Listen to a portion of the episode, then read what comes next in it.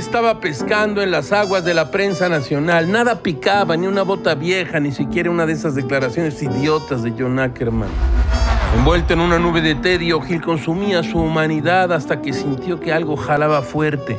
Ya no empiecen.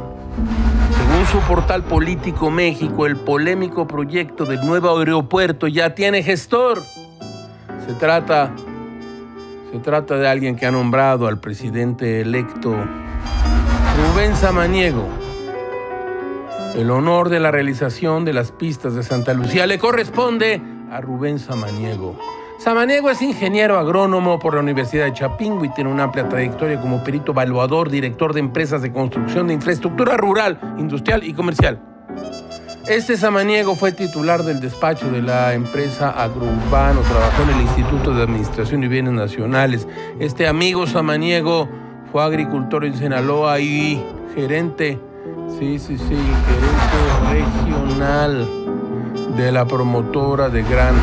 Además, ocupó diversos cargos en el Instituto de Administración y Avalúos de Bienes Nacionales. Ahora, mal sin bien.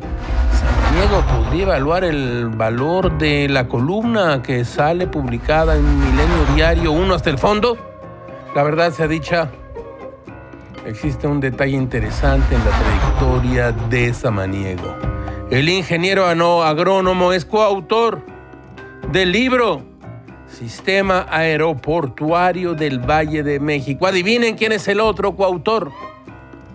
Fríos, fríos, tibios, tibios, calientes, sirviendo. Sí, el coautor se llama José María Riobó. Huyó y no lo pescaron.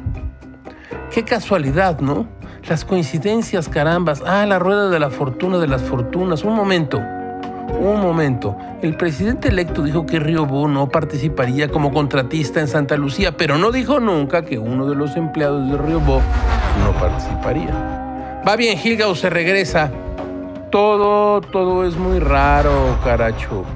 Como diría el escritor estadounidense William Somerset Maugham, morir es un asunto muy deprimente y deslucido.